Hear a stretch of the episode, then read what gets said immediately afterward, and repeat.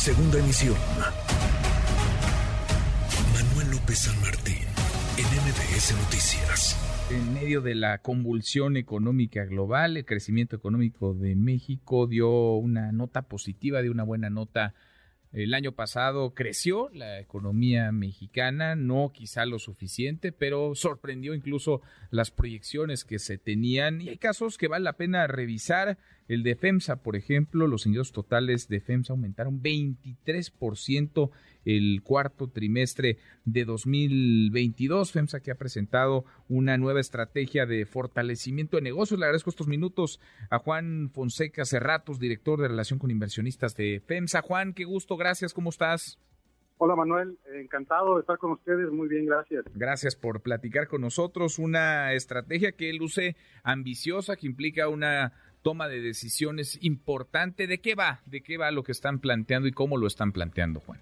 Sí, claro, mira, eh, un poco aprovechando lo que, como abrías el, segmento, eh, con dinámicas muy favorables en cuanto a los negocios, eh, es, un, es un ajuste de estrategia que estamos haciendo para enfocarnos. Tiene mucho que ver con el enfoque en nuestros negocios clave, llámale Oxo, llámale Coca-Cola FEMSA, y la, la, parte digital que de alguna manera los conecta a los dos. FEMSA en años recientes había diversificado, teníamos eh, obviamente un paquete grande de acciones de Heineken que venían desde el año 2010.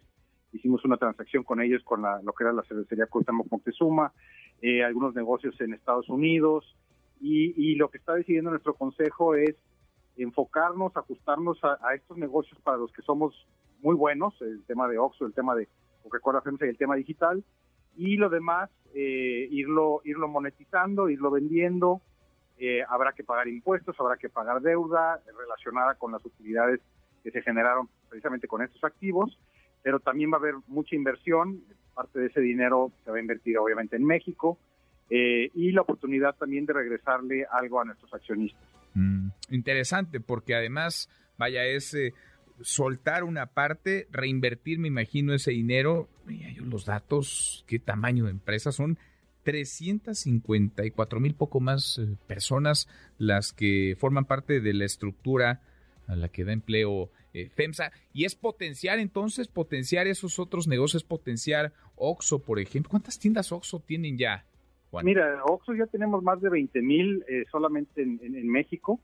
Eh, digo, es, obviamente es el mercado más importante para nosotros en todos sentidos, pero ya hemos logrado en años recientes, eh, comenzamos en Colombia hace varios años, luego nos fuimos a Chile, luego nos fuimos a Perú y hace un par de años ya llegamos a Brasil eh, con Oxxo como tal, y la verdad es que las cosas van muy bien, Brasil obviamente un mercado gigantesco, donde pudiera en años, digo, de 3, 5, 10, 20 años, obviamente aspiramos a, a generar una, una base de tiendas comparable a la que tenemos en México. Y en mismo México, aunque tenemos 20 mil tiendas, cada año estamos abriendo 100, 900 tiendas, estamos tirando a mil al año eh, otra vez, de manera que hay muchísimo espacio para seguir creciendo en este, este formato que se ha vuelto pues mucho más de lo que era antes, ¿no? Empezó como una tiendita de cerveza y ahora ya realmente son muchas las las necesidades del consumidor que se pueden satisfacer en... Oye, lo, dices, este, parece pues, un número más, 800, 900 al año, pero es eh, más de, más de dos por día, o sea, hablan más de dos Oxos por día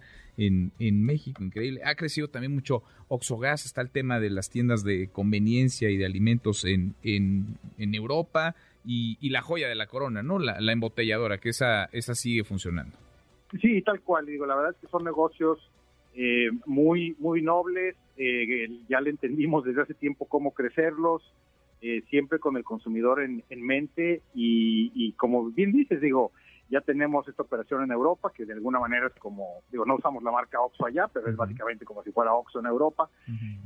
al vender las acciones de Heineken, había por ahí una restricción, existe todavía una restricción de que mientras seamos accionistas de Heineken, no podemos vender cerveza o alcohol en los Estados Unidos, mm, pero al ya venderla se nos va a abrir la, posibilidad de ir a explorar, a ver si podemos eh, abrir Oxos en, Estados Unidos, en el estado de Texas, obviamente hay una población enorme de, gente de origen mexicano que conoce la marca, en fin, habrá, habrá que ver, pero sí, el, vamos a decir, el, el rango de oportunidades que tenemos de crecer y de crear valor y de crear empleos y de, y de, realmente eh, beneficiar a, todas las eh, comunidades donde operamos mm. es muy alto y principalmente en México. Pues interesante, muy interesante. ¿Cuál es el plazo entonces para colocar en el mercado estas acciones de Heineken? Mira, nos, nos dimos en el comunicado, hablamos de un plazo de hasta tres años, pero la realidad es que ya ayer mismo anunciamos una transacción donde estamos vendiendo casi la mitad de las que nos quedaban. Entonces, mm. o sea, tenemos el 15%, estamos vendiendo casi la mitad de esas en, un, en una sola transacción.